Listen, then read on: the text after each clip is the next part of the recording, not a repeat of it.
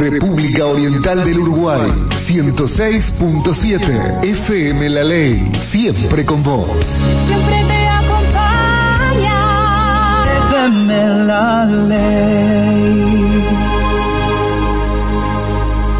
Entre líneas, de lunes a viernes de 8 a 10. En la 106.7, La Ley FM, periodismo y mucho más. El protagonista. El protagonista. Un invitado por semana para hablar de todos los temas de actualidad.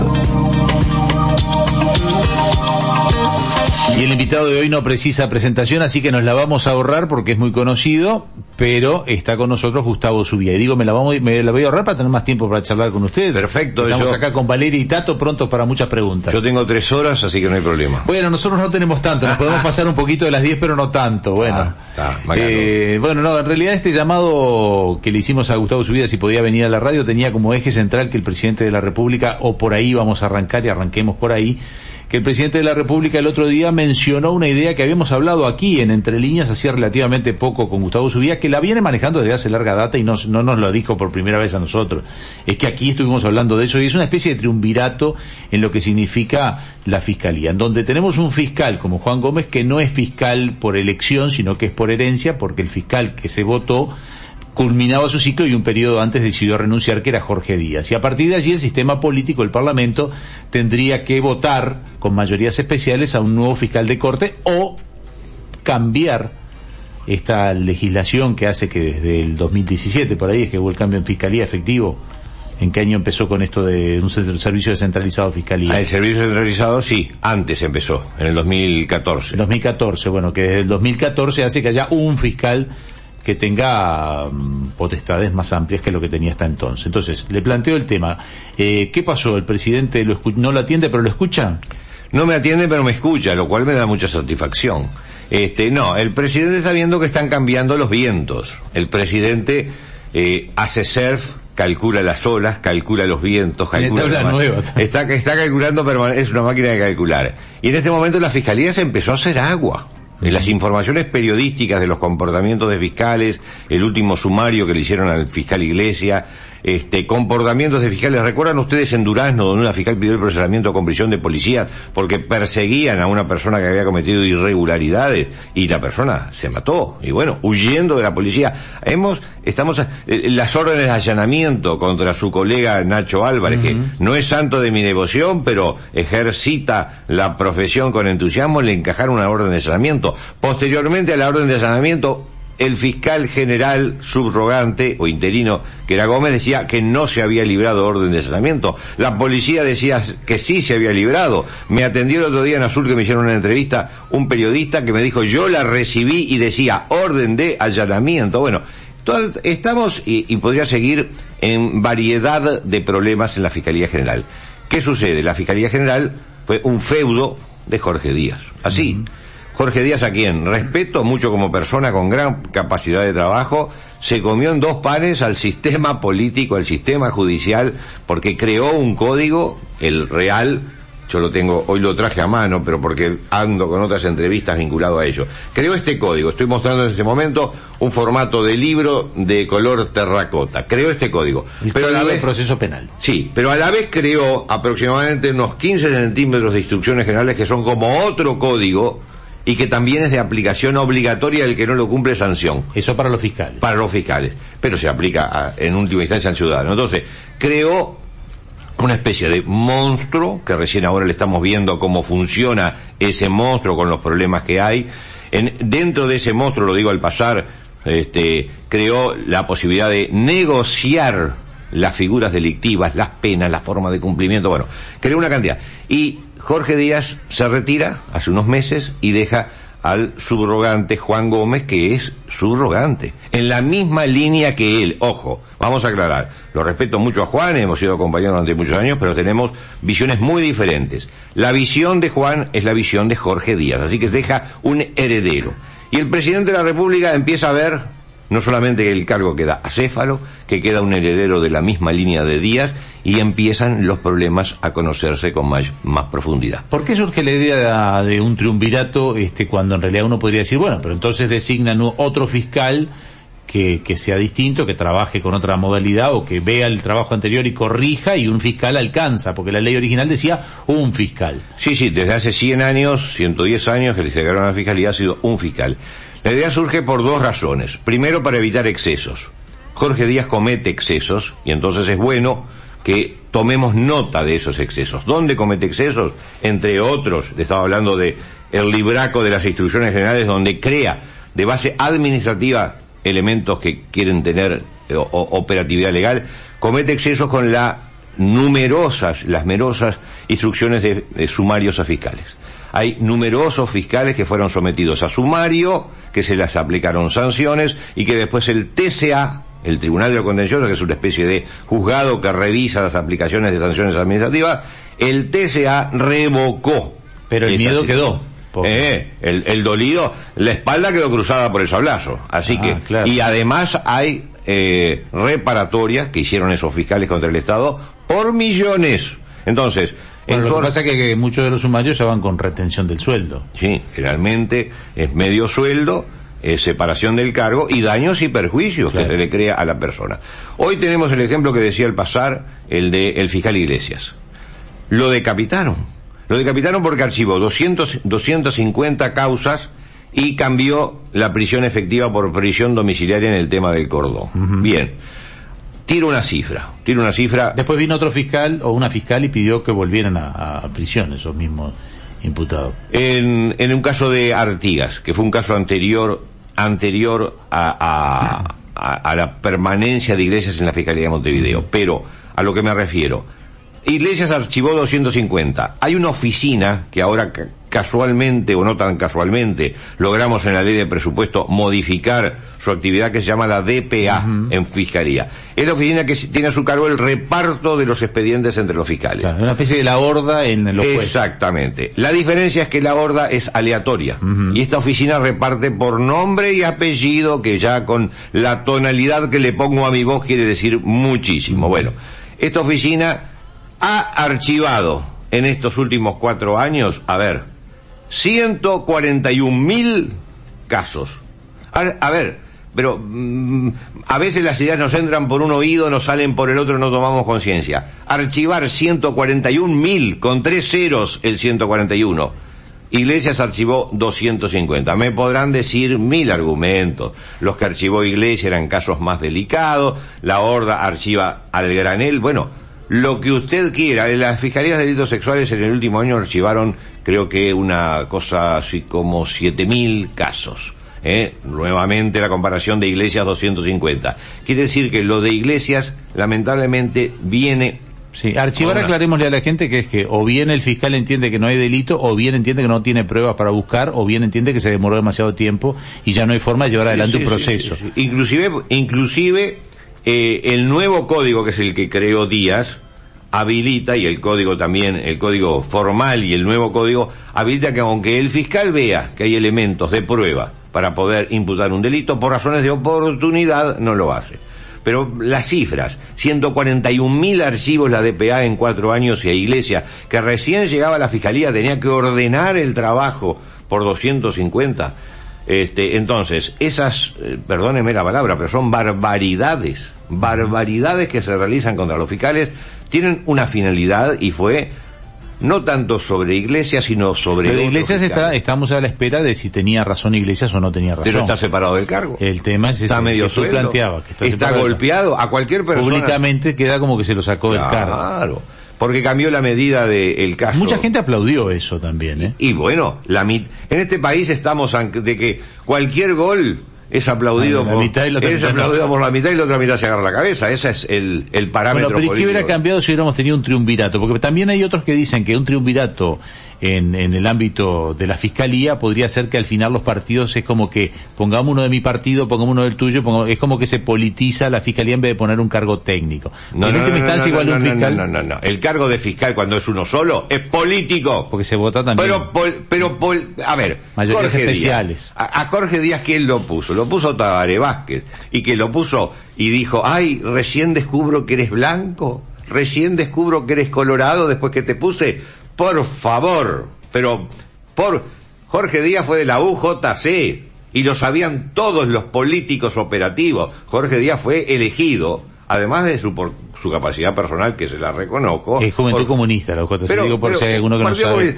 Fue por ideología. Y el anterior, Peri Valdés, que fue elegido durante el gobierno de Valle.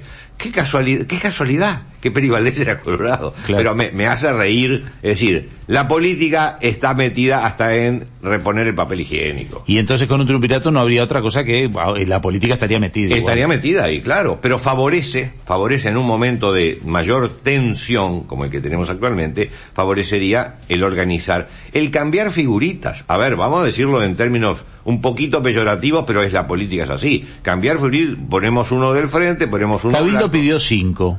¿Por qué, por qué Bueno, cinco? y Porque sí. hay para poner más políticos, Sí, más- haya más representación. Como dice los que quieren sacarse el sallo, pregúntele a Cabildo, a ver, No, ¿por, qué, pero- por qué no puso siete? Pero no ¿por qué tú nueve? decís tres? ¿Por qué, por qué la cifra de tres? Y También. tres, cinco, siete, Claro, nueve. pero ¿por qué tres? ¿Por qué no cinco? Parecería que de los plurales, Porque la Corte, la Suprema Corte tiene cinco, por sí, ejemplo.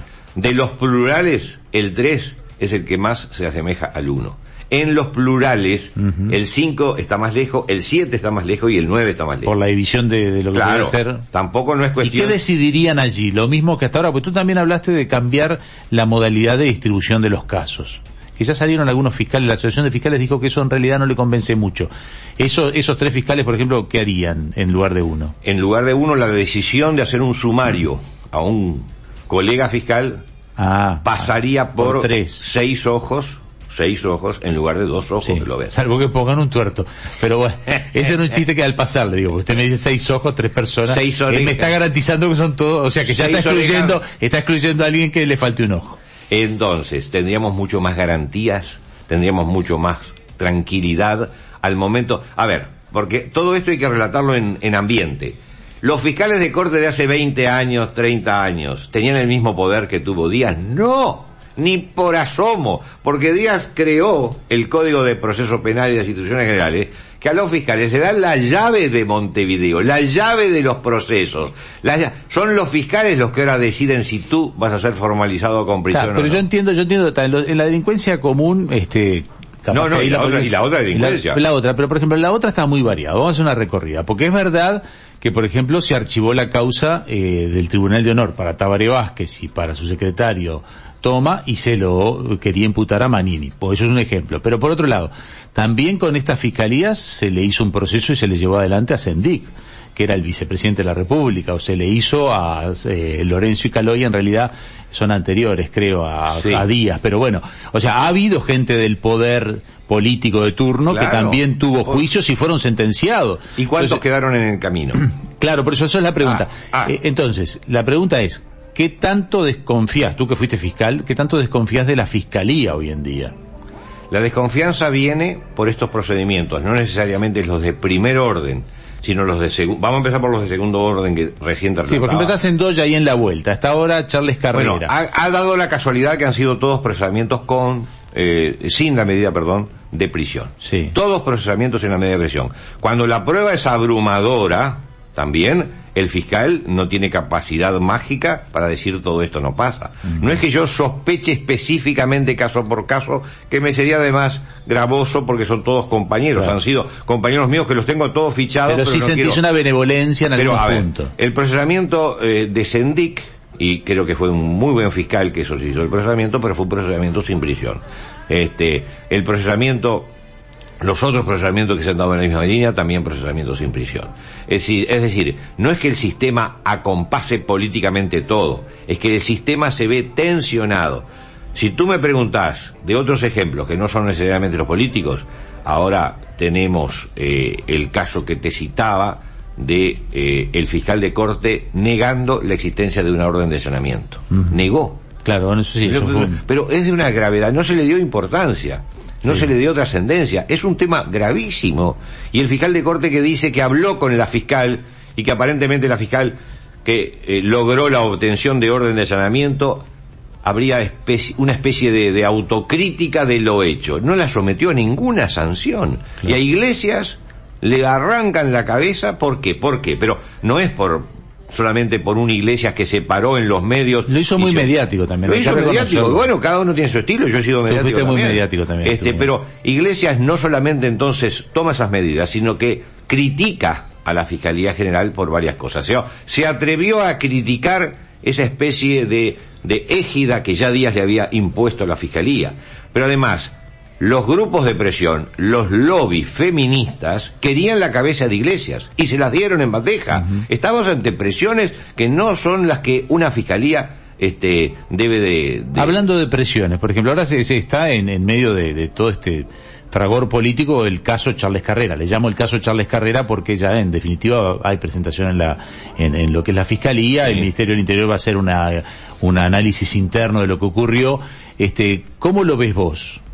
Tú fuiste fiscal, tú ahora estás en el mundo político, pero como político y como ex fiscal. Casualmente yo perdí el procesamiento del señor Anzalone, que era director de Sanidad Policial, que está vinculado de alguna forma al tema de Charles Carrera. Y yo pedí el procesamiento en su momento de él y de la hermana. Claro, porque fue el que puso a una psicóloga que no era psicóloga. Una psicóloga que no Recordemos ese caso porque no todo el mundo lo va a recordar. Claro, te digo casualmente porque Charles Carrera de estuvo, estuvo usufructando de beneficios de sanidad policial, donde estaba también Anzalone. Era, era el que podía a, haber autorizado. a quien yo casualmente le pedí el procesamiento por otros delitos. Está bien recordar eso porque la el, gente... eh, el, el, el doctor, que además es abogado, Charles Carrera, hizo usufructo de los servicios de sanidad cuando especialmente la ley manda que esos servicios pueden hacer uso quienes están en condición de dependientes del Ministerio del Interior. Un ministro no puede. La interpretación es, a ver, ¿es dependiente del Ministerio del Interior un ministro? ¿Un subsecretario? ¿Un director de secretaría? Bueno, en este mundo todo es discutible, todo se puede conversar, pero el concepto de dependiente, ahora que ustedes estaban antes Bueno, con las entrevistas depende del, laborales. presidente, depende del presidente, porque es un cargo... Bueno, y el presidente depende del pueblo. Claro. Y así seguimos de que en este país todos son dependientes. ¿Pero es dependiente No. o no es dependiente? No, no es. No es dependiente. Es Digámoslo claro, por autoridad. lo menos para su vía. esa autoridad. Por supuesto que lo van a discutir en el juzgado. 70 carillas de que es dependiente y 70 carillas de que... Acá se discute todo. Todo. Hasta el sexo. Vos asumís mañana. Decís, yo me asumo como mujer y te tengo que, que decir, señora, si es tan amable. Bueno, todo depende de cómo te asumís. Bueno, Charles Carrera se asume como que él no fue dependiente. Mañana es miércoles. No, mañana no me toca decir que soy mujer. No, tranquilo, tranquilo. Quédese tranquilo que mañana no me toca. Eh, Entonces, no, este, Carrera se asume como no dependiente. Y- pero y la ley, y la ley marca... Eso para el caso de la esposa. No, y para el caso Pero para el otro no tiene nada Para que el ver. caso de las directivas que él tomó, estoy, mientras hablo contigo estoy buscando el tweet que ayer envié justamente analizando, No, pero lo que te digo es que eh, ahora me decías que él era dependiente y por tanto de repente la esposa podía haber hacer uso, a- haber hecho uso del hospital policial. Claro. Mira, ahora, pero para el otro que, para el otro que balearon. y también, Pero cu- ¿cuál era no, la no- dependencia? no, no era, no, no era dependiente y lo incluimos en el concepto de dependiente. Es la ley que organiza y co- pero policía. tú decís que se puede incluir en el concepto de dependiente. No, no, no, claro. no, Ah, lo incluyeron a ellos. Dice así, Servicio Policial de Asistencia Médica y Social atenderá al personal dependiente del Ministerio del Interior y Familiares, a cargo de ese funcionario, como también a los jubilados y mencionados policiales y familiares de ella. La financiación de los servicios, bueno, se me cortó el teléfono porque me, me llamó alguien. La financiación de los servicios se paga con el 4%. Sí, que es lo que dice que nunca, nunca Entonces, Charles Carrera. ¿Y hay delito ahí? ¿Cuál es el delito? ¿Abuso de funciones? Abuso de funciones.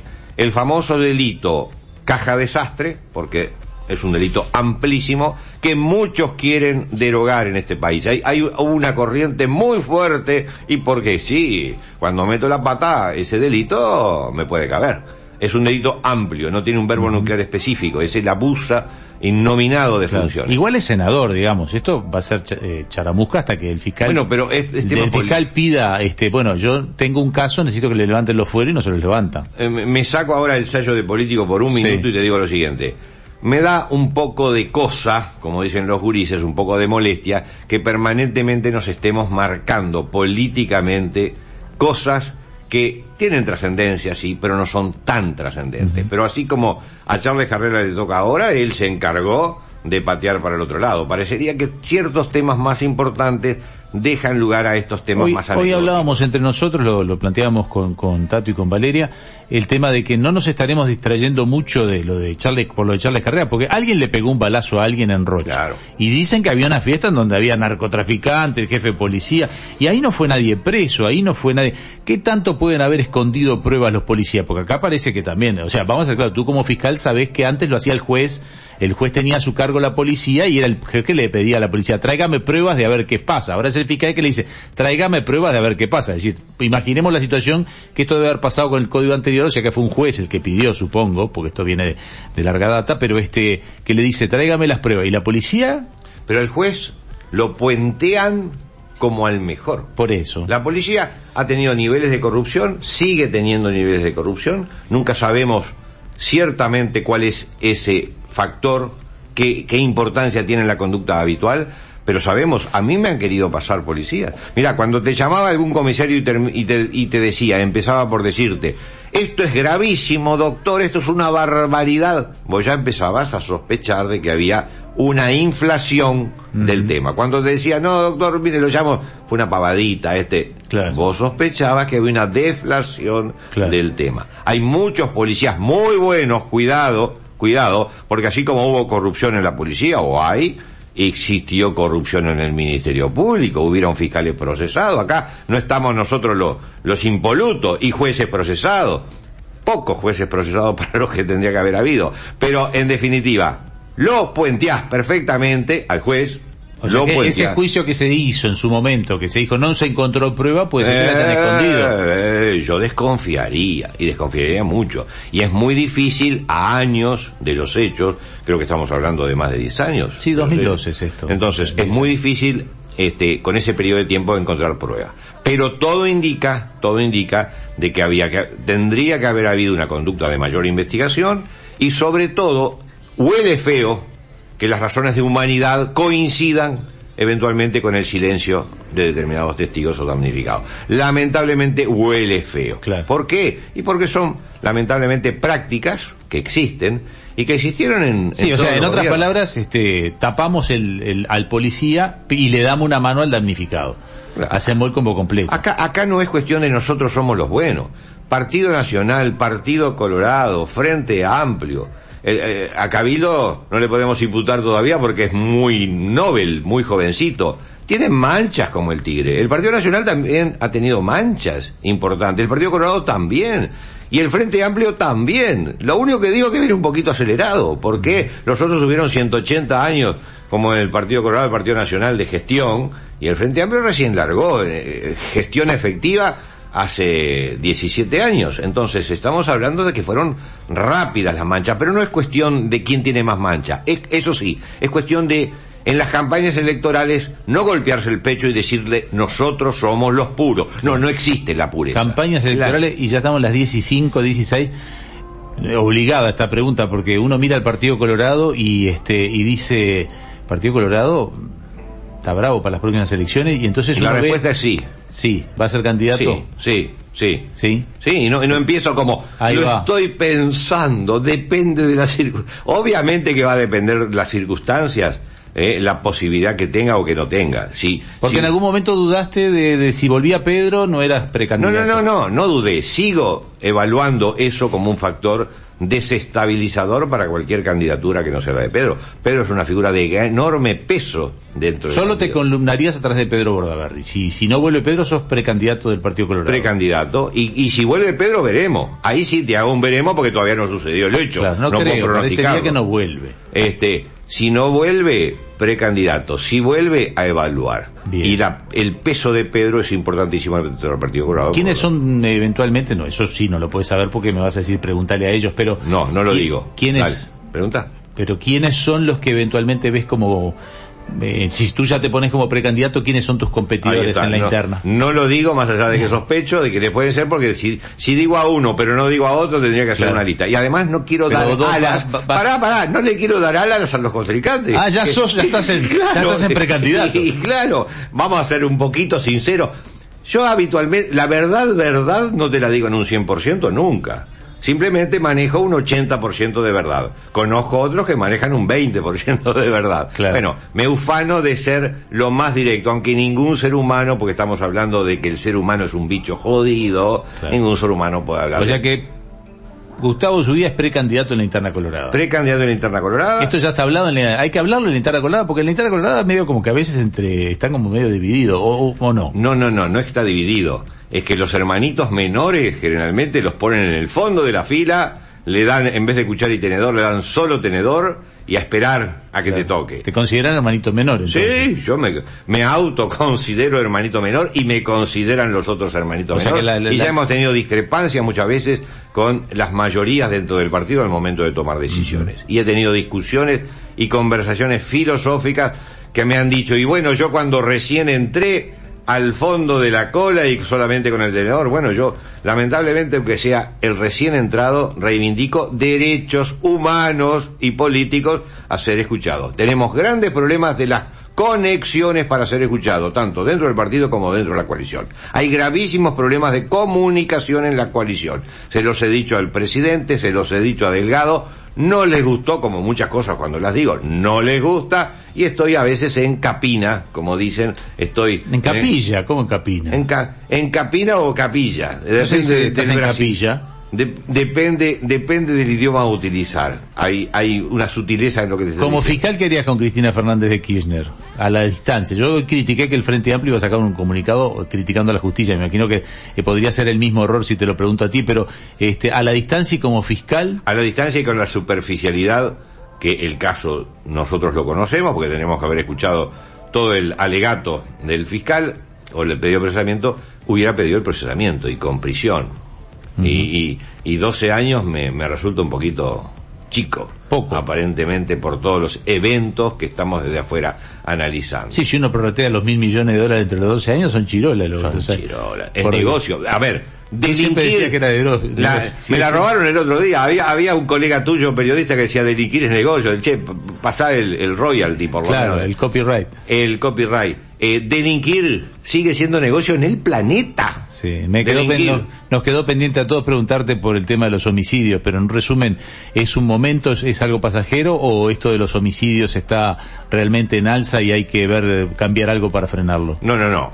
Está en alza, hay que cambiar algo para frenarlo, pero no habla mal del... En eso defiendo al Ministerio del Interior. El Ministerio del Interior ha descendido, roto, quebrado la pisada de 15 años de ascenso permanente, de las rapiñas, de los hurtos, de los abigeatos. Se mantiene la violencia doméstica y los homicidios crecen. ¿Crecen por qué? Entre otras razones, lo que dice el ministro Real, lo- el mercado de narcotráfico ha cambiado. Y entonces los ajustes, ahora no vienen y te pegan una paliza, ahora vienen y te pegan un tiro en el medio. de- Ahora, ¿dónde está la omisión de este gobierno y de los anteriores? No da para este programa, imagino que tenemos ahora un minuto. Bueno, la omisión está en conseguir considerando al delincuente como el muchacho que le faltó oportunidades. Por favor, señores compañeros políticos, el delincuente es un profesional en este país y nos está comiendo los ojos y nosotros seguimos pensando en la rehabilitación, en que plantando tomates en el concar va a salir mejor la persona. Absurdo o una palabra fuerte, estúpido, que viene de estupidizar, de quedar en el estado de aletargamiento, así que en ese sentido lo digo, el sistema político que no toma conciencia de la realidad. ¿Dónde se cometen más delitos en este país? En las cárceles. La usina de delitos en las cárceles. Yo estoy promoviendo ahora, con otros compañeros, la creación de una fiscalía de cárceles. Ahí adentro es el mal. El mal, pero no el mal en el sentido moral, no, no, no. El mal operativo. Homicidios en las cárceles, apriete en las cárceles, extorsión en las cárceles, violación en las cárceles y todos los delitos que quiera. Hay una sociedad Pero el sistema político no lo ataca. ¿Sabes por qué no lo ataca? Porque al segundo día tienen un motín. Si vos querés poner orden en las cárceles, al segundo día tenés un motín, y al tercer día tenés el ministro del Interior interpelado, y al cuarto día tenés el desajuste político nacional. Hay una hipocresía de todo el sistema en cómo tratar el delito. Los homicidios están vinculados con Sí, esto. en eso lo hemos, yo lo he dicho muchas veces, coincido que no se puede re- tener una cárcel con un sistema social paralelo que es totalmente distinto al social que queremos imponer afuera, porque cuando salen quieren imponer el de adentro de la cárcel afuera. Pero además adentro de la cárcel te plantan los tomates. Por ¿no? eso. No tienen problema porque es divertido. Sí, Porque sí. es Cuando sales de la cárcel te pone el chumo en la Sí, cabeza y te pega el tiro. No hay problema en plantar tomates y pegarte el tiro. No hay, no hay inconvenientes. Hay hipocresía y soñamos con Heidi. En este país se sigue soñando con Hay Heidi. que, va a tener que actualizar los ejemplos porque la gente joven con Heidi no tiene ni idea. Heidi era una niña que corría Sí, por los pastos con una vaquita en Suiza, violeta. sí, sí. En Suiza. Y, y todo ¿Se era amor y paz. Si el que se cree que este mundo todo es amor y paz. Bueno, para triste Marco de los Apeninos Arrosanos. Ese era mucho más triste. Todo. Bueno, eh, estoy- me estoy poniendo viejo porque le entiendo todas las metáforas. Eh, gracias por el un, Gustavo. un re- un relajo, como tratamos a relajo en el sentido de conceptualmente estamos desorientados y los homicidios es un pre- es un problema que hay que abordar de alguna forma. Bueno, gracias por hoy. Estaremos en Dale. contacto más adelante. Y estamos llegando al final del programa. Nos vamos, nos reencontramos mañana a las 8 como siempre. Hasta mañana.